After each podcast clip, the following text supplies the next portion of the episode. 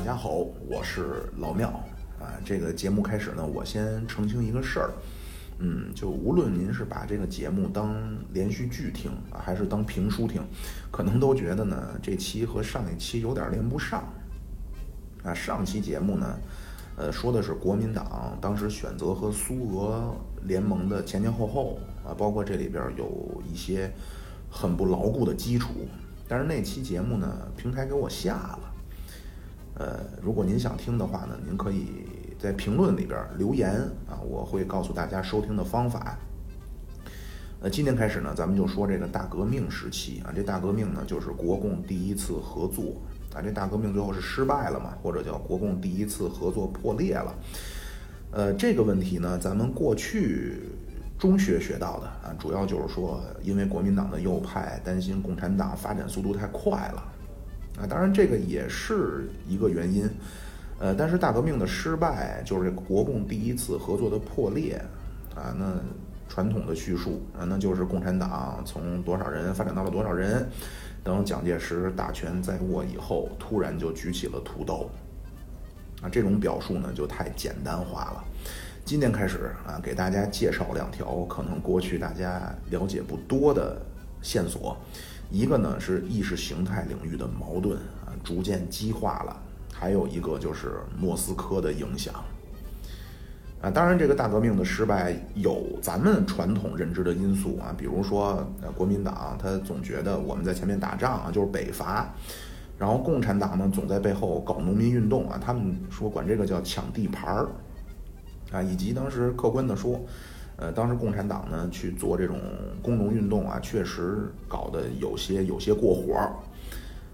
今天呢，咱们如果有时间的话啊，就是主要说说双方意识形态领域的分歧逐渐激化啊，就是所谓叫互相批评，还有莫斯科对于国共第一次合作当中的影响啊。如果没有时间呢，咱们就说说相互批评和莫斯科的影响啊。啊，这期肯定是说不完啊，因为牵扯到的事儿也比较多啊，咱得慢慢来。嗯，如果把一期节目弄得太长，一方面可能大家听着也累，呃，我自己说着呢也负担太重啊。好啊，咱们书接前文。呃，一九二四年一月二十号，国民党在广州召开了第一次全国代表大会啊，就是国民党的一大啊，正式宣告改组。那在一大上，孙中山国父啊，对三民主义做出了新的解释，对建国方针有了新的构想，对国民党的组织结构也重新做出了调整。啊，除此以外，在二十年代初，国民党还有一个非常重要的政策，就是容纳共产党，叫允许共产党员以个人身份加入国民党，啊，简称叫容共政策。但是这个容共政策呢？那按说啊，你叫大树底下好乘凉了。但是呢，中国共产党其实对这个联合国民党建立统一战线这个政策一开始非常抵触啊，因为咱们在最早说陈独秀那期就说了啊，这中国共产党刚成立的时候，很多人都非常的理想主义啊，理想主义就是不愿意妥协嘛，就不愿意采取一种比较灵活的革命政策。哎，当时像这个蔡和森啊、包惠僧啊。他们就觉得呢，不要跟别人联合，啊，自己干，啊，真理在我们手里，最终就一定会胜利。所以这个呢，直接就导致咱们一大就没能通过党章啊，咱们中国共产党党章是二大才通过，为什么呢？啊，因为二大以前共产国际发来了指示，啊，这共产国际呢，其实最开始当马林提出中国共产党加入国民党的时候，陈独秀就说这个不太可能。啊，第一，国共双方对很多基本问题的看法区别太大。啊，第二，那孙中山能同意吗？啊，就算同意，估计也就是做做样子。啊，当然，陈独秀这么说呢，很有可能就是个借口啊，因为这个安排呢，实际上你就寄人篱下了。啊，那对于陈独秀这种啊知识分子，内心出现抵触也也可以理解。啊，但是莫斯科非常希望尽快在远东建立自己的势力。所以，经过共产国际的讨论，就想出来一个方法，或者叫想出来一个口径，啊，说让共产党加入国民党，但是要求共产党对国民党展开自由批评。这么安排呢，既能通过共产党更好的给国民党施加压力，而且对陈独秀这些人呢，哎，他们也觉得自己的存在是有意义的。啊，果不其然，陈独秀知道自由批评这个使命以后啊，一下就有使命感了啊，慷慨激昂啊，说那太好了啊，我们马上要帮国民党扩大和改组。如果过程中国民党的领袖有错误政策，我们帮他纠正。啊，这是共产党这边，国民党那边呢？咱上期也说了啊，国国父孙中山后来接受莫斯科的这个改组方案啊，修正三民主义，创建建国方针。从他的角度来看，他不觉得是我被莫斯科改变了，他觉得是国民党容纳了中国共产党，甚至是三民主义容纳了世界革命。啊，他后来孙中山国父啊自己就说，三民主义里的民生主义就是社会主义啊，社会主义就包含共产主义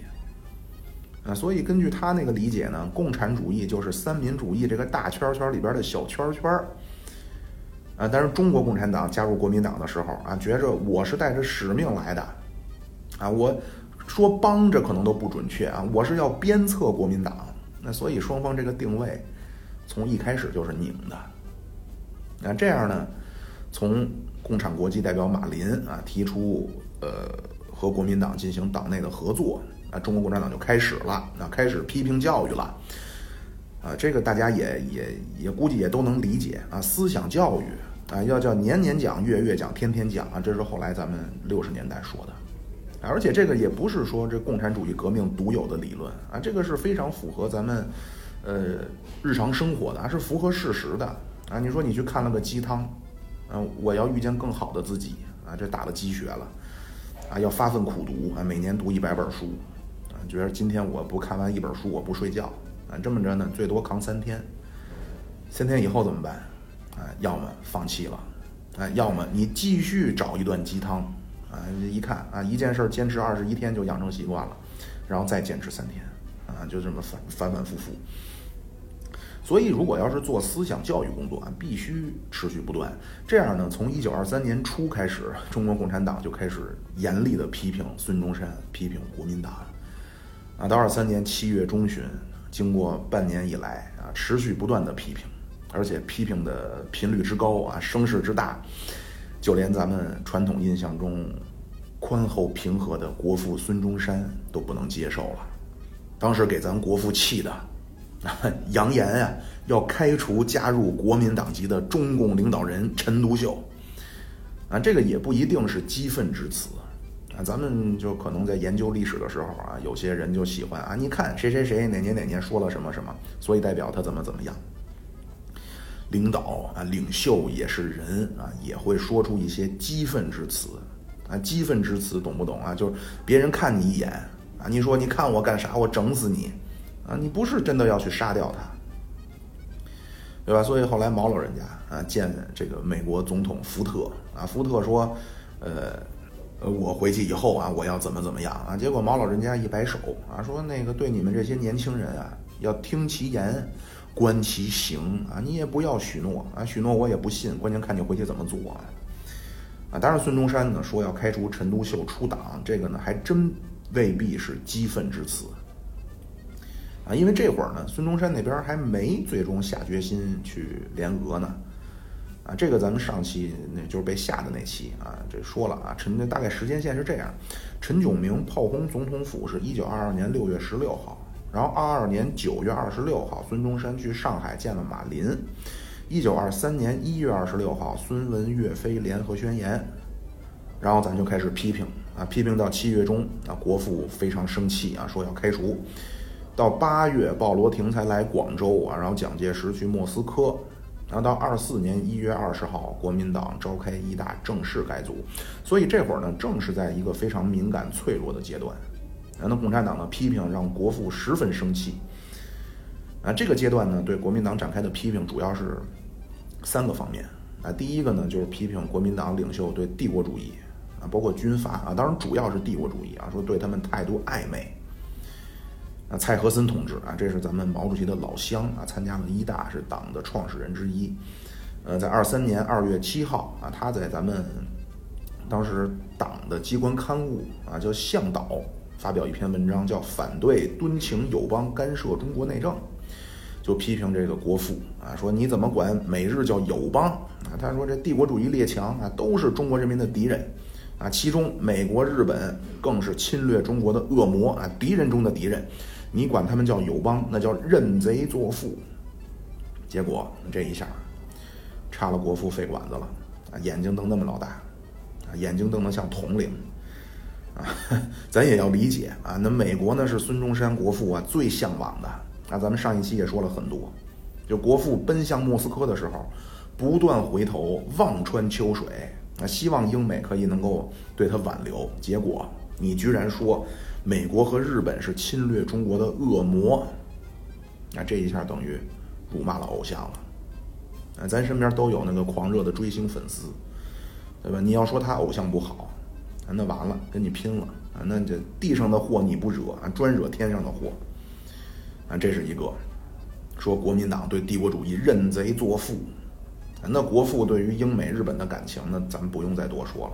对吧？这上期咱们没少说。第二个说这国民党对国民革命的很多观念啊，从根本上就是错误。比如说啊，说国民党认为中国革命不用反抗外国帝国主义。那不过国民党当时认为，只要承认了不平等条约，那外国对中国就不会继续伤害了。蔡和森说，这种想法大错特错。啊，这种想法带来的损失，比眼前的军事失败、地盘丧失还要重大。那这个大家也好理解吧？对吧？这个时候，二三年初啊，一九二三年初啊，这会儿孙中山还没有改组国民党，后来接纳了列宁的世界革命观。啊，和帝国主义在口头上彻底决裂，是一九二四年初了。啊，这会儿啊，中国的的确确是有一种声音说，只要你承认了这些条约啊，当然是不平等条约，那么中国和西方列强就没有矛盾了。啊，这新文化著名的旗手啊，胡适、胡适之啊，胡老先生。啊，毛主席早年对胡适非常崇拜啊，毛主席最早崇拜的是康有为、梁启超。啊，到新文化运动期间呢，最崇拜就是胡适和陈独秀。啊，胡适后来做过蒋介石的驻美大使啊，因为他是美国背景，哥伦比亚大学的。解放后呢，先去美国啊，做了他的母校哥伦比亚大学的图书馆的馆长。后来回到台湾啊，但是他的儿子始终留在大陆啊，接受新中国的改造。结果后来五七年啊，被不幸打成右派啊，这个咱们可以以后再说啊。胡适啊，说回来，胡适一九二二年就写过一篇文章，叫《国际的中国》。啊，他说一九二二年呀，他说中国已经没有被侵略的危险了，啊，中国已经没有皇帝了，民主革命已经成功了，西方国家对中国没有敌意了。而且他说啊，西方人是要做生意的啊，所以他们当然希望中国可以统一，没有战乱。啊，这个胡适老先生的思想啊。就是，就他们这些知识分子啊，就是在日军轰炸的时候是可以躲在地下室啊，喝着汽水打麻将的，那就是完全是脱离现实的。就当时国民党有相当一部分这种声音啊，而且呢，是以国父孙中山为首啊。当然，这个阶段的孙中山呢，呃，还没有觉悟啊。后来一口一个帝国主义啊，世界革命了啊，虚心接受了苏联的改造。那这个阶段的国父呢，对于西方列强还是抱有幻想的啊，所以中国共产党要批评啊，这个大家可以理解啊。第三就是批评国民党在广州只专注军事活动，忽视党的组织，包括忽视对民众的革命宣传，这个呢也是国民党长久以来的问题。那相反，咱们后来啊，就如果您往后听的话，咱们一以贯之的对对群众去宣传革命。啊，包括党内强调组织性、纪律性，啊，包括要，呃，经常性的啊，把潜伏在组织内部、思想有问问题的同志啊揪出来啊，加以改造。但是这些批评呢，在国民党看来就就肯定十分不悦了，就十分刺耳。啊，上海国民党就抱怨啊，说这共产党到底是不是自己人？啊，向导这个刊物啊，都写的是些什么文章？广州的国民党负责人啊，说那陈独秀这个人。那只想着利用国民党啊，他的宣传工作只考虑共产党啊，干的都是要和国民党决裂的事儿啊。说这个这帮共产党怎么天天的叫胳膊肘往外拐，掉炮往里揍啊，这种声音呢，很快就惊动了马林。啊，马林就建议呢，咱们还是要尽快消除误会。啊，咱也说了吧，就是这些批评确实也是没有恶意的，所以这确实就是误会。这样呢，在一九二三年七月十三号，陈独秀和蔡和森就以向导刊物编辑的身份和孙中山见面了。啊，双方先寒暄，然后说说北方的革命形势，包括今后的一些计划。进入正题啊，一进入正题发现不行，根本谈不拢。那，所以这次见面呢，实际就没有什么实际进展。啊，当然最后呢，陈独秀还是让步了啊，就跟孙中山说啊，这个中国共产党中央局啊，先离开广州啊，我们先去北方进行革命的宣传。啊，但是不知道怎么回事啊，这五天以后，七月十八号，啊，国父孙中山突然隐约觉得有不祥的预感啊，再再次紧急联系马林，说你赶快来一趟吧。来了以后啊，说那个你必须提醒一下那边儿。啊，如果他们那刊物上再批评国民党，那这种事儿再也不许发生了啊！如果老这么没完没了的，我肯定开除他。而且孙中山说：“我做好准备了，一旦开除共产党，你不给我援助，我也就不要了。”啊，这马林一听，马上满脸堆笑啊，说：“那个别激动，别激动，先安抚一下啊，因为莫斯科和国民党同盟啊，前面说了岳飞呃孙文岳飞宣言。”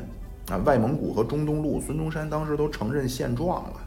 所以苏联也害怕啊，别因为这个事儿呢，把本来已经拿到手的东西再丢了。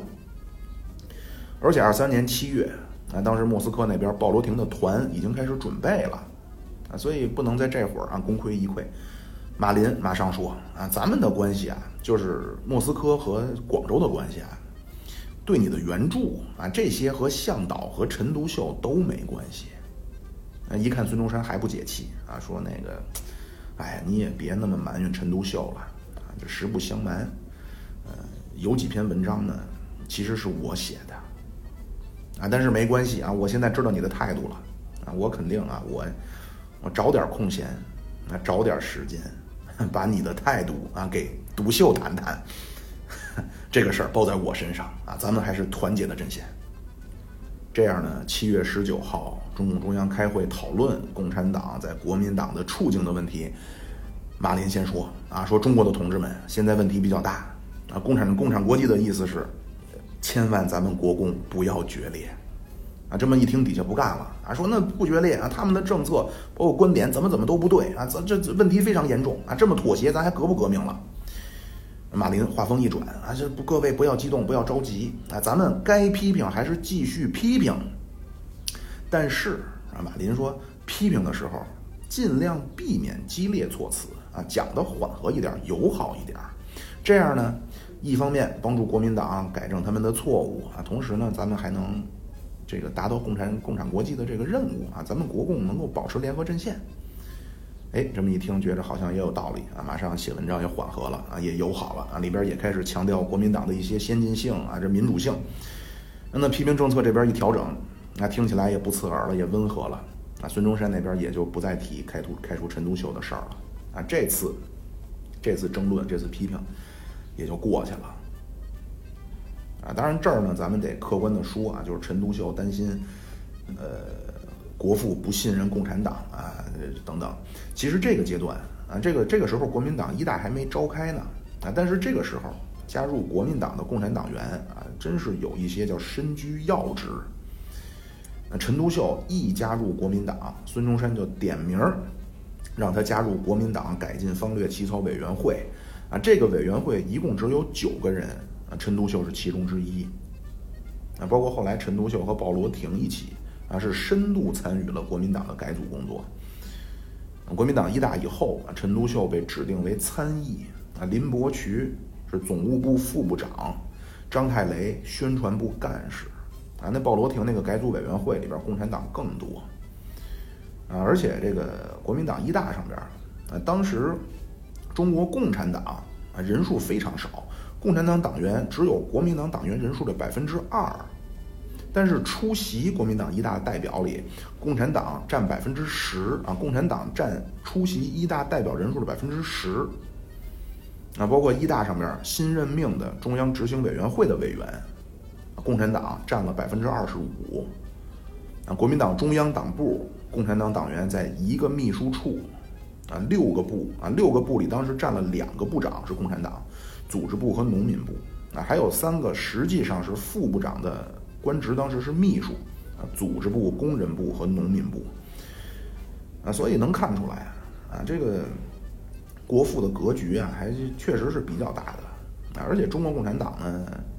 批评归批评啊，也真正是在一起在做事情。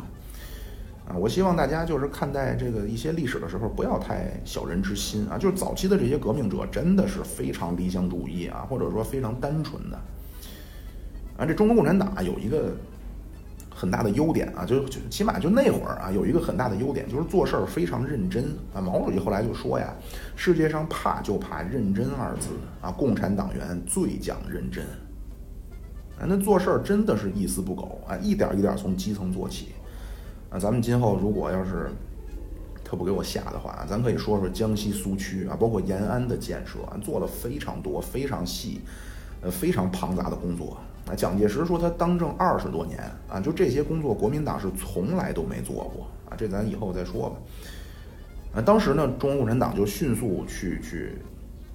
靠自己在各地的组织啊，在一大之后，因为双方已经明确一起工作了嘛。共产党当时用自己在各地的组织啊，在全国范围帮国民党发展党员啊，北京支部一年给国民党发展了上万人啊，而且国民党这边风生水起啊，共产党这几年的发展那就就非常的停滞啊。当然，共产党广州组织啊的报告啊说，在广州的中共干部总共只有三十多人。但是这三十多人帮国民党在广州的建设啊，做出巨大的成就。啊，国民党一大以前，国民党在广州有十二个国民党支部，那一大之后，增加到六十四个支部，啊党员七千多人。啊，但是反观呢，共产党啊，在广州的人数没有增加。那就这个阶段，真的是共产党的党员啊，忙于大量的国民党这个，而且是很多事务性的工作。啊，就是真是牺牲了自己党的发展，啊，这儿分享几个数据啊，一九二一年七月，就是中共一大嘛，共产党中国共产党成立，党员有说五十七个人，有说五十八个人，反正五十多人。二二年七月二大，中国共产党二大，党员发展成一百九十五个人，啊，一年增长三倍。到一九二三年六月，啊，中国共产党三大，党员四百三十二个人。呃，一年增加呃一倍多啊！当然，这个时期呢，因为基数小，增长很高也很正常。但是，一九二四年五月，那就是国民党改组这前后一年的时间，中国人的党员基本没有增加，有些地方说还有减少的。那么这个情况呢，在苏联外交部啊，当时它叫苏联外交人民委员部啊，在苏联人看来呢，一方面呢，肯定对工作的成就，呃。觉得非常满意啊！另一方面呢，这共产国际东方部也觉得是需要调整调整了。所以到一九二四年五月，维京斯基又来上海啊，召开了一个中共中央执行委员会的扩大会议，来传达共产国际的新精神了。啊，这共产国际新精神主要是四个：第一，说给国民党定了性了啊，国民党是资产阶级性质的民族主义和民主主义的政党。啊，所以国民党内部的左右派分裂、左右派斗争不可避免。第二，因为国民党内部会分左右派啊，那么为了巩固国民党的左派，去削弱他的右派，要避免盲目扩大国民党啊，而且在国民党党内不要再强调集中性和一致性了啊，要为今后分化瓦解做准备。啊，这个也好理解吧，对吧？如果国民党是铁板一块啊，如果将来真正国民党右派掌权怎么办？第三个，嗯，无产阶级是共产党的基础啊，所以不能再帮助国民党去各地成立工会了，而且要把已经建设起来的工会慢慢收拢加入到共产党。但，第四个，必须逐渐将阶级斗争的观念引入国民党。啊，简单的说，这个共产国际的新精神就是，国民党存在一定危险性，所以和国民党合作要有所保留。啊，当然这么说可能不好听啊，叫更讲策略啊，这么说没问题。而且正在这会儿呢，就是很多事情也非常巧啊，就在这个阶段，就一九二四年五月左右，啊，围绕着中苏建交的谈判啊出问题了，包括外蒙啊，就因为这些事儿，国共两党又爆发了互相的批评。啊，这次呢，开始阶段还真不是共产党批评国民党，这次的开始呢是共产党批评北洋政府。啊，因为当时北洋政府呢就和苏联建交这个事儿老拖着啊，所以当时作为中国共产党员啊，就公开发文章啊去批评，说北洋政府你要尽快和苏联建交啊，承认苏联啊，包括对外蒙的问题啊，说外蒙古应当享有民族自治，甚至是民族独立的权利。啊，这个态度一出来呢。一些国民党不干了啊，就频频发表文章啊，说你们简直糊涂啊！他们说共产党简直糊涂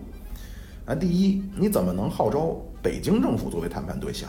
啊？然后就让这个北洋政府跟苏联怎么怎么？那北洋政府是咱的敌人呀！那第二，说你们这些共产党啊，身为国民党党员，怎么居然维护起俄国人的利益来了？啊，什么要求外蒙的民族独立啊？是。说不行，说这个必须在国民党党内对这帮共产党给予严惩。啊，这孙中山当时也不高兴啊，那说不是之前说好了吗？不指手画脚了，怎么又开始了？那当然这儿呢，强调一下啊，外蒙的这个问题比较复杂。那咱们上一期就说过一些啊，就是关于国际主义的这个问题。那这个不能说就是卖国或者怎么样，啊，只能说呢，一方面那会儿我党还比较幼稚啊，另一方面呢。这个就是世界革命理论，啊，这这大家要放在当时的那个环境去理解啊，就不要不要很偏激。那接着说啊，啊，所以原本呢，这国民党党内就有一些老党员就对孙中山呃吸纳共产党表示强烈不满。那再加上共产党这个五月这个召开的扩大会议啊，中国共产国际的新精神一下来，那对国民对国民党的态度就日趋激进了。啊，再加上苏联那边，啊，一面表示援助国民党，一面又和国民党反对的北洋政府签了协定了，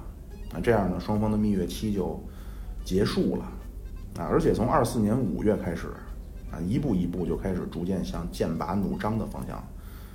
去发展了，啊，那更倒霉的，啊，这六月国民党不知道怎么不知道怎么弄的，啊，从上海拿到咱们三大的党内文件了。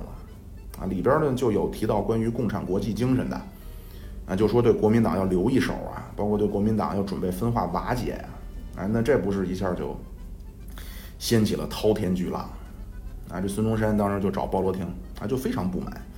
当面质问啊，说你们到底要干嘛？啊，你是只支持国民党，还是同时就让国民党、共产党你都支持，齐头并进，还是你们要扶植共产党，颠覆国民党？啊，因为这些内部文件一拿到，那国民党的很多担心突然一下就成了现实问题了。啊，就是莫斯科对中国的革命政策，啊，是不是就是要通过让共产党加入国民党？啊，就是说你先孵化了一个新生的中国共产党，同时你收购了个国民党，然后慢慢的你就把共产党的人纷纷空降到国民党，啊，慢慢国民党不就变成共产党了吗？对吧？你占的位置越来越多，你话语权不越来越强了吗？啊，当然这鲍罗廷呢，这伟大的革命导师啊，列宁口中的革命小天才啊，那肯定也是见过大场面，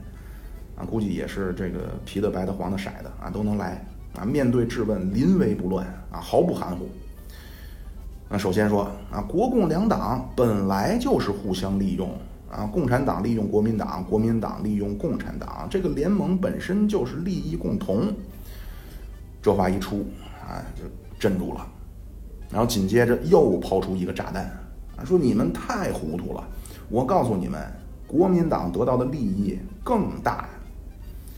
这一下国父就晕了，啊，那还算账呢，啊，说我这得到什么利益了？结果鲍罗廷话锋一转，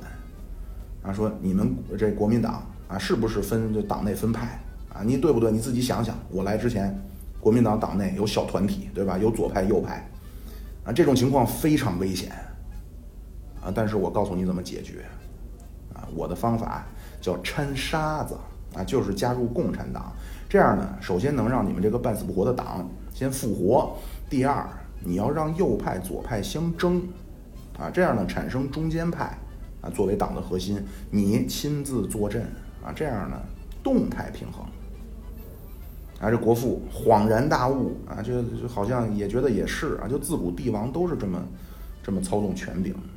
啊。但是说现在这个共产党的言论实在是不行啊，这个问题必须得解决。保罗廷说这都是小问题啊，太简单了啊，这我早就想好了，咱们成立一个叫国际联络委员会啊，这个机构呢由共产国际牵头啊，专门负责处理国共两党的摩擦啊，咱们还是好同志。所以这次危机呢，就表面上就化解了。那加上这会儿还发生一件事儿啊，就是广州的商团反叛啊。这个事儿发生期间，苏联援助的武器到了啊，而且派上用场。所以这次批评带来的危机呢，表面上就过去了。啊，但是这次开始，国民党党内啊，对苏联顾问、对共产党就已经产生一些戒备情绪了，对吧？后来就转化成敌视了，啊，慢慢就一发不可收拾了。而且这次事件呢，就这个商团反叛事件啊。对苏联一下印象好了，啊，衬托之下一下就显得这个中国共产党呢好像就，就就有点那什么了，啊，这广州商团事变是怎么回事呢？这个是一九二四年八月到十月啊，广州的商人突然组织起来了，啊，有武装的反对国民党的广州政府，啊，上街闹事儿，啊，手里有的是拿着武器的，啊，所以最后闹到流血冲突。镇压是孙中山下令啊，蒋介石什么他们这些人带着兵去的，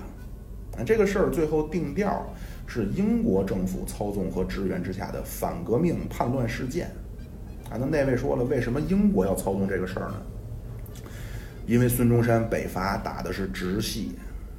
啊，直系是受英美支持的，啊，而且非常巧的，就是当时广东商团这个团长呢是个英籍华人。所以说呢，他们要借此来牵制北伐的进程，啊，大概这个事儿就是这么个事儿。但是这个广州商团反叛事件一爆发，正好苏联援助的第一批武器到黄埔了，啊，所以对苏联的这个态度呢，或者叫对苏联的认识啊，就就就变化了。因为苏联这次援助的武器啊，立了大功了。这次苏联运来多少呢？八千支带刺刀的步枪啊，四百万发子弹。啊，这些足够装配一个满员师，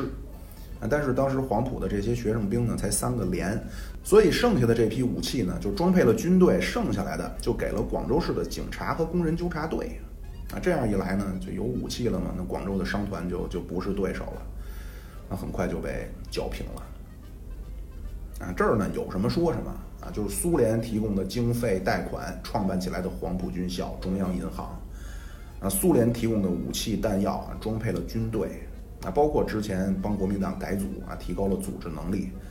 啊，有了这些，国民党才能在这些南方的小军阀的包围之中，啊，能在广州能站稳脚跟，啊，你像当时边上越军、滇军、桂军，对吧？孙中山自己心里也很清楚，啊，就多年向英美求援失败以后啊，终于找到了一个真真正正能帮助他的国家，啊，这就是苏联。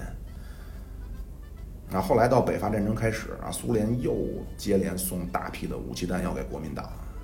啊，这武器都有清单，啊，日本来福枪四千支，子弹四百万发；俄国来福枪一万四千支，子弹八百万发，啊，各种机枪九十挺，各种炮二十四门，啊，总共三百万卢布，啊，所以这个阶段呢，苏联人的形象等于扳回一城啊，或者叫有所好转。但是中国共产党这个批评，那就让自己就成了靶子了。那本来当初那会儿怀疑说这是不是背后都是苏联人背后挑唆的，结果现在发现不是啊。那苏联人真金白银的啊，所以都浓眉大眼啊，都是好人啊，给枪给炮给贷款。那相比之下啊，你这个中国共产党啊，我们这儿这么狼狈，结果你不断的说这个说那个啊，你说风凉话。什么叫风凉话？就是你倒霉的时候啊，这个。进行冷嘲热讽口吻的评论，啊，这个如果咱们站在国民党的立场上呢，也是可以理解的。啊，就因为很多话呢，确实听起来呢就是说风凉话，啊，什么什么自食其果呀，啊，天下奇观，啊，立场不坚定，啊，这是第一个，就说这国民党对待商团叛乱的这阶段。第二个批评国民党的，就是说国民党仍然只专注于传统的军事行动。啊，从来不知道武装国民。这彭树之同志啊，这个是后来和陈独秀一起成为了中国的托派啊。当时这个彭树之同志呢，他说国民党有四个看不清啊。第一，看不清真正的革命是需要群众势力的；第二，看不清谁是真正的敌人；第三，看不清去革命的过程啊。革命是要先宣传，然后要组织，要训练，最后才能去武装暴动啊。国民党看不清这个。第四，看不清武装的对象。说你这国民党啊，你从来不想着武装群众啊，你总是武装军阀啊。这彭树之啊，包括蔡和森啊，这蔡和森在商商团叛乱期间写那个文章啊，就从商团事件就直接一跳就跳到攻击孙中山的北伐政策上了。啊，本来这国民党那边就生气呢，啊，就这批评这在他们看来就成冷冷嘲热讽了。啊，当时邓泽如和张继啊，这是两个国民党的中央监察委员啊，直接在党内对共产党提出弹劾，啊，他们就说怎么在这共产党的各种刊物里对国民党除了批评就是指责，那这帮人到底跟我们是不是一条心？到底是不是自己人？要不是自己人就要清除出去。啊，当然这种声音呢，开始阶段啊，国父是希望可以压下去的。啊，二四年八月。召开国民党一届二中全会，啊，国民党当时讨论党内共产党的问题，啊，先批评国民党啊，说你们对于共产党的批评反应过大，啊，甚至意气用事。嗯，人呢都是希望自己可以虚怀若谷的啊，或者说都是希望被别人认为自己是虚怀若谷、礼贤下士的，啊，都希望别人认为自己是可以接受不同声音的。啊，所以都是要百花争鸣、百花齐放的，但是，一旦你过了火，啊，坚决不行啊！这个人性都是一样的，啊，包括这次国民党一届二中全会啊，明确采纳鲍罗廷之前的建议，设立国际联络委员会，由国民党、共产党和共产国际各派一个代表啊进这个委员会，专门负责处理国共的纠纷。本来希望这次就过去了。啊，但是呢，中国共产党啊，当时确实实话实说比较激进。当时他们判断呀，说这个国际联络委员会啊，应该是孙中山这帮人别有用心啊，是不是又要又想着管共产党了啊？是不是要限制我们批评的自由，要把我们的声音淹没啊？所以当时中国共产党做出决定啊，以后不在国民党的会议上讨论任何有关共产党自己的事儿了啊，就是咱自己的事儿，关起门来私下讨论了。啊，另外，拒绝去参与什么国际联络委员会啊，我不参与你这个。啊，各位啊，各位听众啊，就是讲这个近现代史啊，非常辛苦啊，我要反复的叮嘱啊，咱们不要觉得谁谁谁小人之心了啊，咱们要联系双方当时合作的基础啊，包括根本理念是不一样的。啊，这个事情发展到。那个时候啊，就是这个发展到这个时间点呀，对于彼此动机的判断出现偏差太正常了。啊，这个内部会议啊，就决定了斗争的方向。紧接着，陈独秀啊就在向导上发了一篇八千字长文，叫《我们的回答》啊，里边先说这国民党的右派啊，你污蔑共产党，破坏国民党，包括这文章强调共产党的独立性啊，说谁也不要妄想控制我们。这样呢，面对这篇我们的回答啊，国民党这次也是机关报出马了，《民国日报》发表一篇为革命北伐及大元帅北上，呃告向导周报啊，这完全就是针对向导这个杂志啊，就满篇都是质问的口气啊，说孙先生北上怎么就成了舍弃主义了啊？孙先生北上怎么就成了对冯玉祥退让了啊？凭什么说孙先生这个革命上的信用要破产了？而且凭什么某些人啊动不动就对孙先生妄加奚落？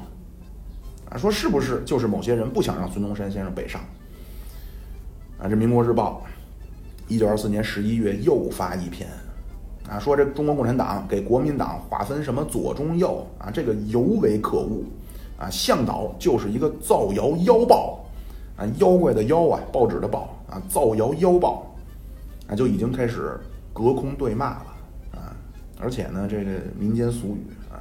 打架没好手，骂人没好口，啊，一旦上升到这种互相骂就完了啊。那除了在报纸上，啊，另外私人的孙中山找到马林，说共产党必须服从国民党的纪律，啊，今后不要让他们再公开的批评国民党了，啊，谁不服从我就开除谁，啊，如果说有人仗着偏袒啊还没完没了的，我就连带着把他们背后的靠山一起反对了，明白什么意思吧？啊，当然后一半呢估计是吓唬啊，但是虽然是吓唬，但是也，呃，也可以说明问题了啊，就是到这个阶段，双方其实已经谈不拢了，啊，这写文章然后当面表态，另外还有行政上的。国民党对向导提出警告纪律处分。一九二四年十一月十号，国民党中央给向导报社啊提出警告，说你这个报纸哪期哪期哪期所谓呃商团这个事儿啊，叫开枪护机，叫捏造事实，令人发指。但是没想到啊，这当时共产党呢，首先就比较硬气啊。陈独秀这个人的性格呢，也是叫性如烈火，点火就着。啊，十一月十九号，共产党又公开发表文章，用咱们现在的语言体系呢，叫针锋相对的回击啊，这国民党的对他们的批评，啊，每一条都回应啊，就是说为什么我说这个是对的，你说那个是不对的啊？而且呢，这长期以来啊，就是这些对国民党的批评本身也已经发酵了。戴季陶当时就就就就就认为啊，就说国民党里。本来有信仰的年轻人就少，结果现在这些有限的有信仰的年轻人还都被共产党占领思想了，啊，包括这个什么什么，现在呃将国民党领袖的形象，那马上就要被破坏干净了啊，所以戴季陶得出一结论，就是国民党和共产党已经进入了抗争期。啊，戴季陶对于共产党对国民党的批评的这个动机方面啊，咱们不评论。但是他说两党进入抗争期，这个结论啊，确实是正确的。啊，当然在这期间呢，发生了一件很大的事儿，就是里边提到的什么什么孙先生北上，啊，这是怎么回事呢？二四年九月啊，一九二四年九月啊，当时正是第二次直奉战争啊，直系打奉系啊。当时直系的讨贼军司令啊，后来人送绰号“倒戈将军”的冯玉祥啊，冯玉祥将军带兵出古北口和奉系作战啊，到一九二四年十月二十三号呢，就回到北京啊，结果没想到突然发动政变啊，推翻了呃直系控制北洋政权的这个政府啊，软禁曹锟，解职吴佩孚。然后马上就给孙中山写信啊，说赶紧北上啊，成立全国和解政府。那孙中山当时一接到这个信呢，就去找鲍罗廷商量啊。鲍罗廷说：“你赶紧去啊，赶紧统一中国，成立统一的政府。”所以孙中山这边呢，就把北伐的事儿就放下了啊，就准备动身北上。结果呢，到天津啊，就身体一下就肝病啊，肝肝脏啊，然后就不行了啊，在北京就去世了。啊，这孙中山国父呢一北上，当时共产党就批评啊，说你这次什么什么北上啊，本质上就是军阀在帝国主义的支持下召集的一次会议啊，你为什么还要去？当时共产党认为呢，这个国父应该留在广东啊，应该先巩固革命的成果啊，先肃清反革命，不要匆忙北上。那当时蔡和森同志呢就发文章啊，说你北上参加这个所谓的和平会议。啊，好听了，你就上了帝国主义和军阀的当。那对于某些无知的群众来说啊，你这个就是和帝国主义和军阀沆瀣一气。啊，所以国父听说这个以后呢，呃，发表了一个叫《北上宣言》啊，里边反复重申：第一，我反对帝国主义，反对军阀；第二，我接受共产党提出那个废除不平等条约的口号。啊，这样呢，等于是解释了一下啊，这样共产党呢改变了一下口吻。啊，说对孙中山参加这次和会呢，并不是从根本上反对，就是能明白吧？就可能还是有不同意见，但是在根本上啊，起码先不反对了。但是没想到啊，这国父身体一下不行了，啊，这国父孙中山的遗嘱非常感人，于致力国民革命凡四十年，其目的在求中国之自由平等。积四十年之经验，深知欲达此目的，必须唤起民众及联合世界上以平等待我之民族的共同奋斗。啊，就将来如果可以的话啊，咱们会说到七六年的毛主席，就伟人啊，领袖啊，都是有使命感的。啊，都是冥冥之中觉得自己要做一件大事儿啊，但是时间现在不允许了啊，但是理想还没有实现。啊，当时国父呢还专门留下了一封给苏联的遗书啊，这个可能大家不太清楚啊，里边写的非常恳切啊，实际上有点类似托孤啊，啊，就是自己的党还没有完全成长起来，所以要要有顾命大臣啊，辅政大臣。当时实际上国父是把国民党托付给苏联了啊，给苏联人的遗嘱说：“我在此身患不治之症。”我的心念此时转向于你们，就是转向苏联，转向于我党及我国的将来。你们是自由的共和国大联合之首领，此自由的共和国大联合是不朽的列宁的遗产，与被压迫民族的世界的真遗产。我遗下的是，就是我遗留下来的，我遗下的是国民党。我希望国民党在完成其由帝国主义制度解放中国及其他被侵略国之历史的工作中，与你们合力共作。命运使我必须放下我未竟之业，移交于彼谨守国民党主义与教训而组织我真正统治之人。故我已嘱咐国民党进行民族革命运动之工作，必中国可免帝国主义加诸中国的半殖民状况之积负。为达此项目的起见，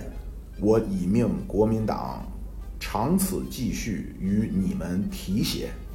我深信，你们政府亦必继续前此与我国之援助。啊，国父呢还是还是很清醒的，啊，没有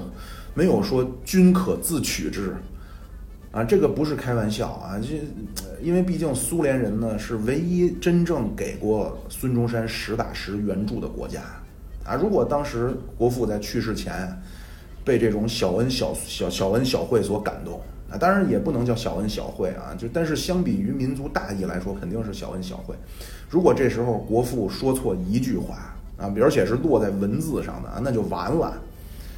啊！那苏联人不可能说像诸葛亮一样啊，去啊鞠躬尽瘁、临表涕零，那那肯定就你让我娶我就娶了呗！啊，这个不是开玩笑啊！啊，这样呢，国父孙中山突然去世啊，一下就打乱了苏联在中国的布局啊。原本计划呢是通过国民党实现苏联在。东亚在远东的战略布局啊，结果孙中山突然去世，啊，国民党接下来的态度和走向呢又都不明确。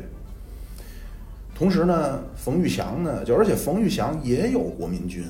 啊，这冯玉祥这股势力在北方突然崛起，所以苏联当时就调整了对华政策，啊，干脆直接援助冯玉祥算了，啊，这样呢，可以通过控制北洋政府。啊，来建立自己的东方战线啊，这大家也都能理解吧，对吧？苏联远东地区的安全啊，他假想敌最担心的其实是日本，而在直皖奉啊，就北洋这几派当中呢，直系和日本的关系最差啊，所以苏联之前呢试图直接和吴佩孚接触，结果吴佩孚这个同志呢是非常的有斗争的手段啊，也很讲策略，苏联人最终醒悟了啊，这吴佩孚对苏联不买账。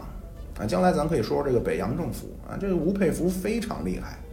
啊，这时候耍的苏联人团团转啊。后来三十年代啊，日本人希望，呃，借用吴佩孚的声望啊，拉拢吴佩孚来建立傀儡政权，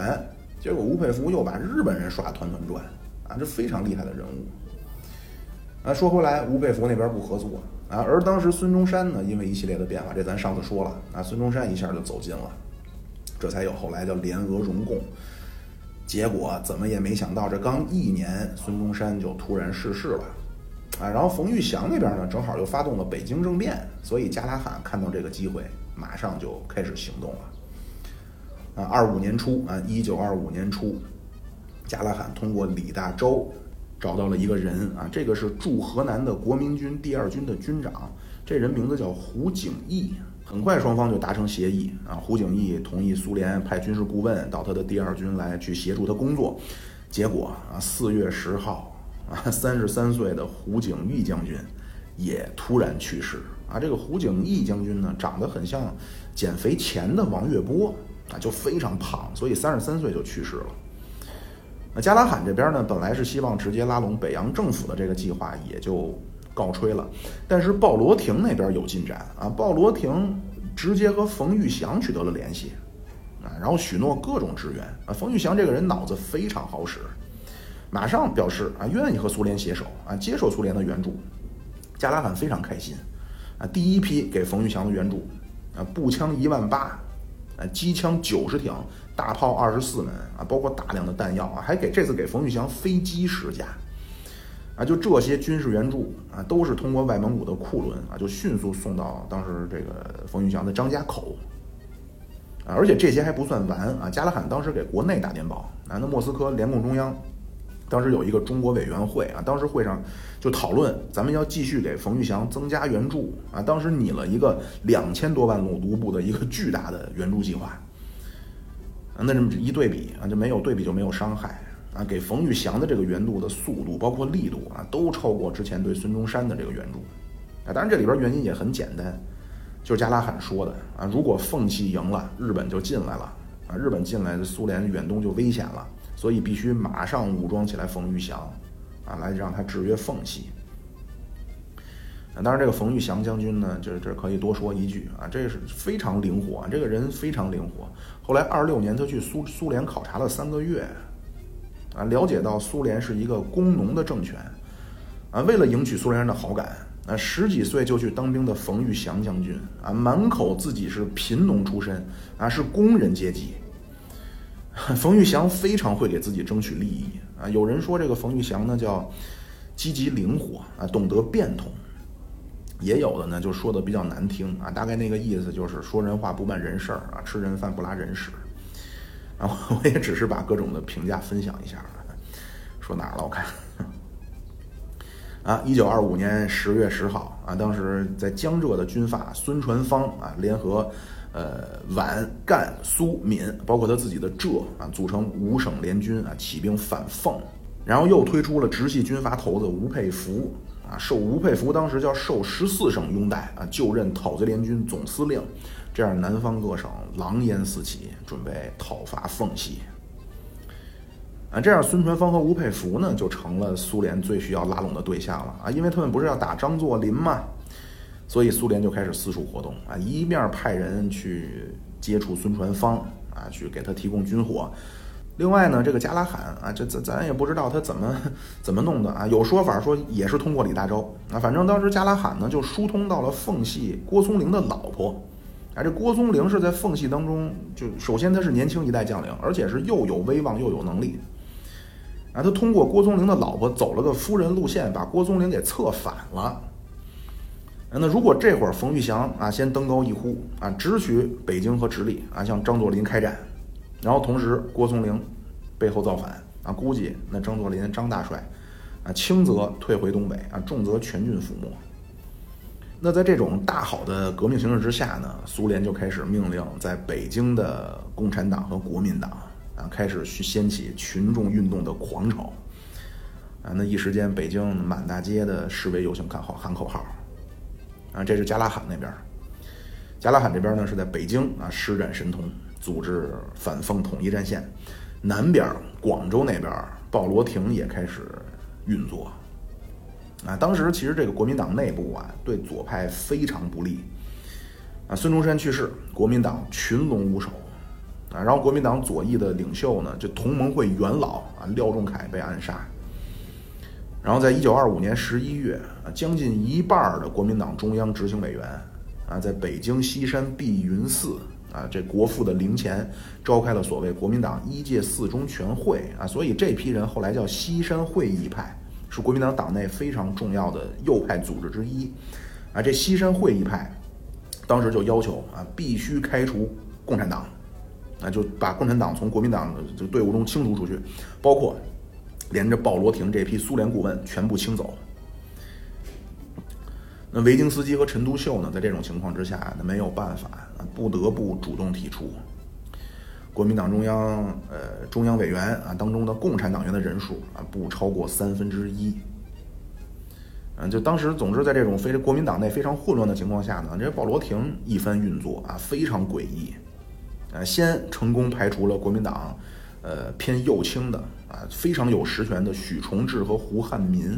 啊，这两个都是当时的实权派。啊，许崇智当时是军事部长啊，这许崇智的侄子是咱们现在 TVB 一位非常有名的演员，叫许绍雄。啊，那胡汉民不用多说了啊，那国民党一大五人主席团之一啊，而且他做过粤军司令。当时许崇智和胡汉民莫名其妙被搞下来了，这样呢，上来的就是汪精卫和蒋介石啊，这两个人就成了国民党新晋的政治军事领袖了。那，到二六年一月，以汪精卫和蒋介石这两个新晋的领袖为核心，国民党就召开了二大。啊而且国民党二大之后啊，这个我想说的是鲍罗廷的这个运作啊，国民党开完二大之后，共产党在国民党内的实际地位不仅没有减少，反而增强了。那除了在国民党中央执行监监察委员会里边，咱们说那个三分之一那个数啊，之前你答应人家不能动，剩下在国民党中央党部里边八个部一个处里啊，共产党员占着百分之七十七的职领导职务。啊，这是政务系统，军事系统里，国民革命军里边，共产党员有一百个人啊，不是一百个兵啊，是一百个共产党都在军队里当领导。啊，国民革命军第一军、第二军、第三军、第四军、第六军，啊，这五个军每个军的政治部主任都是共产党。那蒋介石自己的 第一军里边三个师的党代表，包括底下七个团的党代表都是共产党。那，同时，那苏联顾问啊，实际上国民党里边这个军事部门里边的实际领导啊，都是这帮苏联顾问啊，这个地位高的不得了。那苏联的军事顾问实际上就是军队当中的实际领导啊，这帮人也不在国民党人手里。那另外基层组织，那共产党在广东有一个两千人的工人纠察队，啊，有一个六千人的农民自卫军。然后同时领导着大概十万有组织的工人和六十万参加了农会的农民。啊，这样一来呢，共产党啊，或者笼统的说，就是共产党的力量啊，就包括苏联，在一部分国民党人的眼睛里就成了严重的威胁，那叫眼中钉，肉中刺。那，这个阶段呢，西山会议派就戴季陶这帮人啊，就疯狂攻击共产党。共产党这边呢，搞理论、搞辩论啊，水平非常高啊，也全然不退缩，也发表文章啊，针对国民党这所谓叫新老右派啊，包括对国民党出师北伐，都提出批评啊，这样双方又开始针锋相对。这个就是大革命期间，呃，国共双方的第三次批评、互相批评的高潮。这第三次争论啊，包括。后续苏联一系列比较失败的人事安排啊，以及共产国际的错误命令，呃，最终酿成咱们叫让蒋介石举起了屠刀。啊，今天也时间也差不多了啊，说实话也是刚刚好。呃，咱们下次啊说这个三二零就是中山舰事件啊，包括后来的整理党务案啊，以及四一二清党啊，包括这期间的北伐，对吧？那为什么莫斯科在一段时间里反对北伐？很快，很快又后来又赞同了，对吧？同时可能有听说过的啊，这个五月指示啊，就共产国际的这个切断共产国际给中国共产党传达了各种各样的错误的新指示，啊，怎么最后一步一步啊，从蒋介石到汪精卫到冯玉祥啊，纷纷都和共产党决裂了，啊，包括这个时期国民党也分裂了啊，南京和武汉两个政府了。啊，大家不要着急啊！如果希望尽快听到节目的更新呢，请您点赞、订阅、关注啊、评论、转发，嗯，您的各种形式的支持啊，包括您的陪伴，都是我继续的动力。好，谢谢大家，今天就到这儿。